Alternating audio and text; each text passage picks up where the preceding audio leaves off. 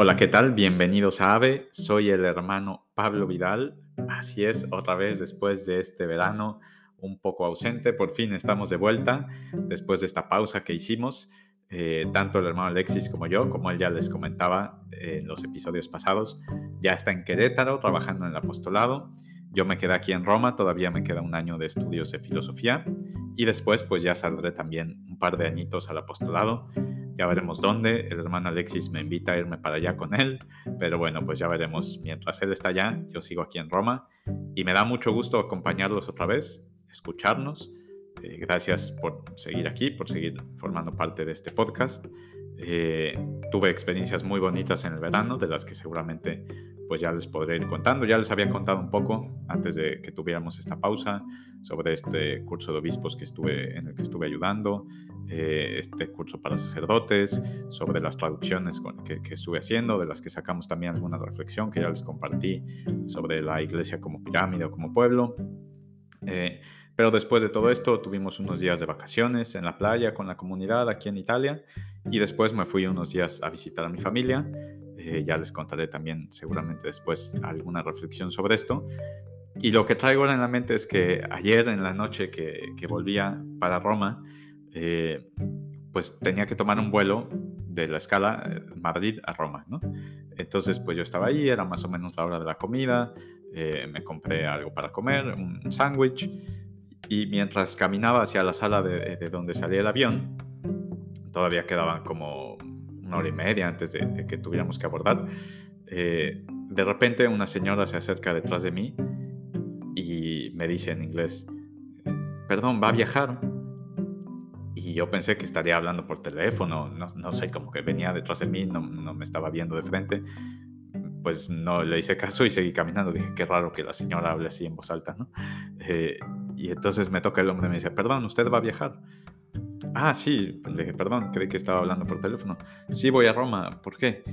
Y entonces todo en inglés me dijo, eh, es que fíjese que yo tengo que ir a Roma también, este es mi vuelo, coincidió que era el mismo vuelo que yo iba a tomar.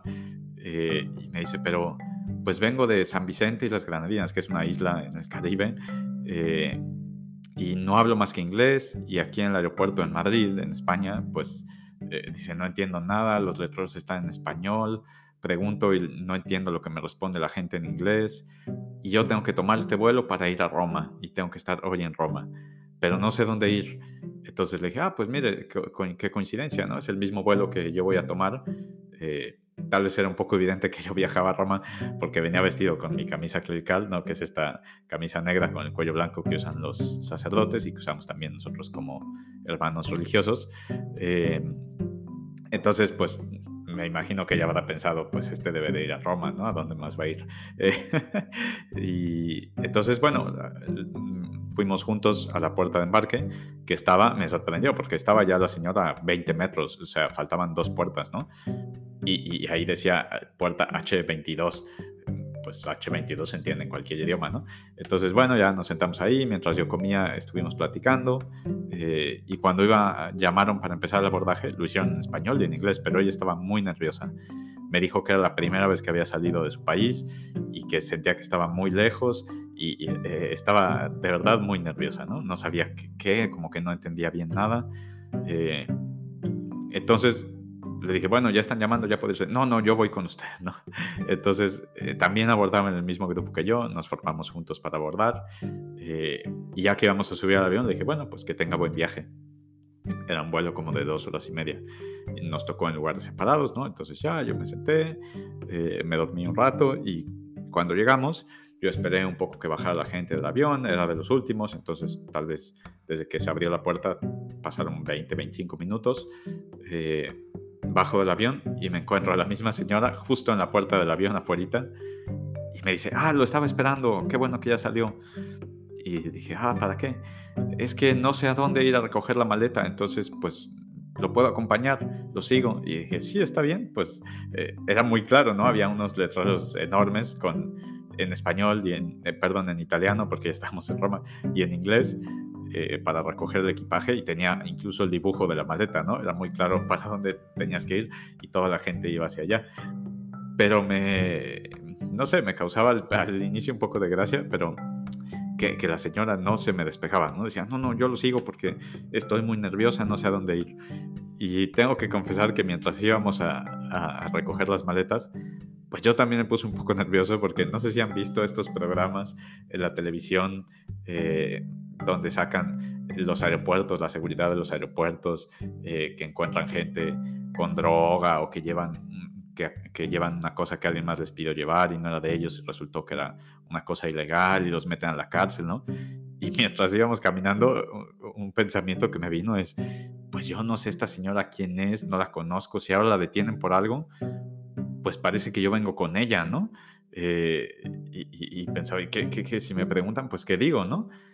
Pues simplemente que, que le estoy ayudando, pero parece un poco raro, ¿no? ¿Por qué estarías ayudando a un extraño así? Y pensé, bueno, pues mira cómo vengo vestido, ¿no? Como que, ¿cuál es mi, mi tarea en la vida? Pues servir a los demás, ayudar a los demás, estar disponible para los demás sí de una forma espiritual, pero si lo que necesita una persona en este momento es que le ayude a encontrar dónde tiene que recoger sus maletas bajando del avión porque no entiende el idioma del país, pues eso también es ayudar a los demás, ¿no? Y eso también es, es un acto de caridad. Eh, entonces, bueno, se me fue pasando un poco este miedo de que me, fuera, me fueran a detener porque la señora tenía algo extraño. Eh, y ya llegamos a las maletas, ella recogió su maleta, yo también, ella iba a un hotel ahí en el aeropuerto, entonces pues ya se quedó tranquila de que sabía dónde estaba y yo me vine para acá, para mi casa. Y después me quedé reflexionando eh, porque se me hacía muy curioso que la señora ya estaba casi en la puerta donde iba a abordar el avión. Eh, llegando aquí a Italia le hablaban en inglés, los letreros estaban en inglés, es decir, en realidad no necesitaba ninguna ayuda. Podía haberlo hecho ella sola perfectamente bien. Pero sin embargo, se acercó a pedir ayuda a alguien que ni conocía. Y, esto me hizo pensar mucho en que muchas veces sabemos que podemos hacer las cosas solos. Incluso tal vez podemos hacer las cosas solos, como esta señora podía llegar sola a la puerta del avión. Pero ella tuvo algo diferente. Pidió ayuda.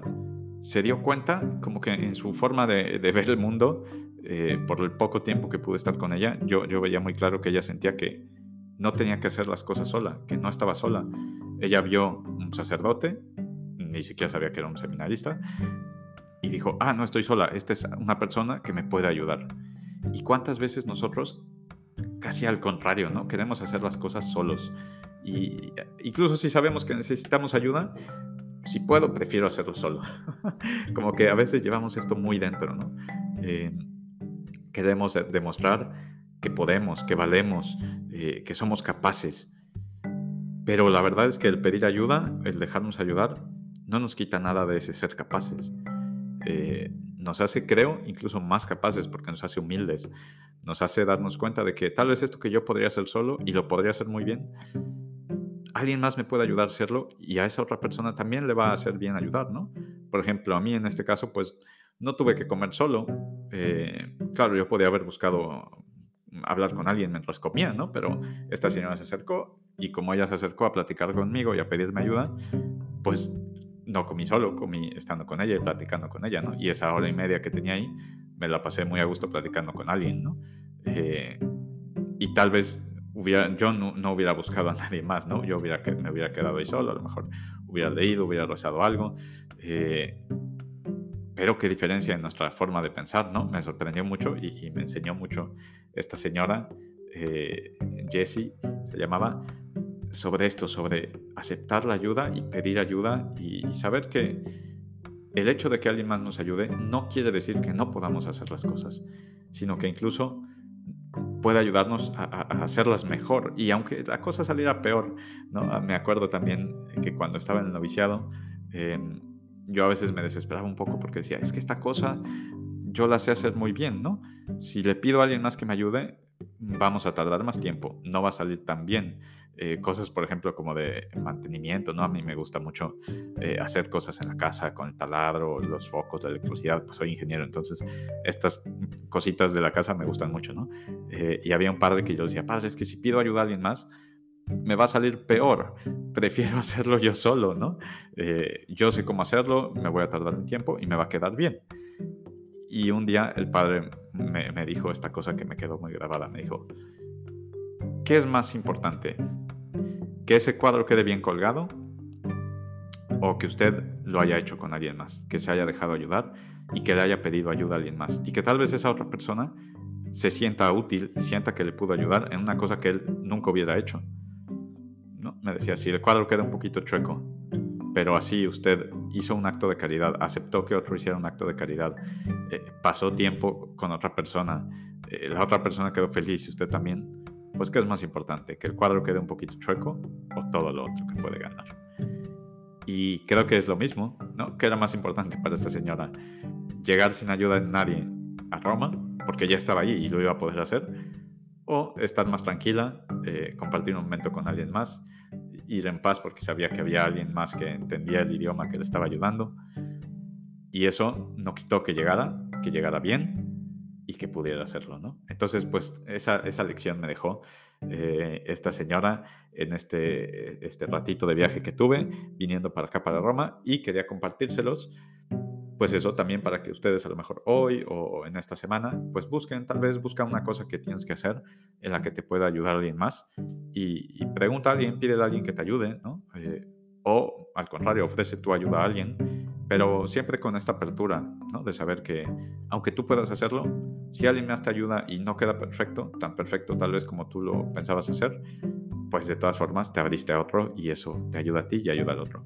Y déjate sorprender, a lo mejor queda la cosa mucho mejor hecha de lo que tú pensabas que podías hacer. Bien, pues otra vez me da mucho gusto estar con ustedes, escucharnos. Eh, ahora estaremos ya publicando regularmente, intentaremos hacerlo ya lunes y viernes, como siempre, tanto el hermano Alexis como yo. Y pues eso, estaremos cerca. Ya saben que si tienen algún tema que les interesa, nos lo pueden proponer por el Instagram o por WhatsApp también en personal, alguno de nosotros. Eh, les pido sus oraciones, como siempre, por mí, y por mi comunidad, por mi familia, y saben que cuentan con las mías desde aquí, desde Roma. Les mando un gran saludo, un gran abrazo, y nos escuchamos la semana que viene.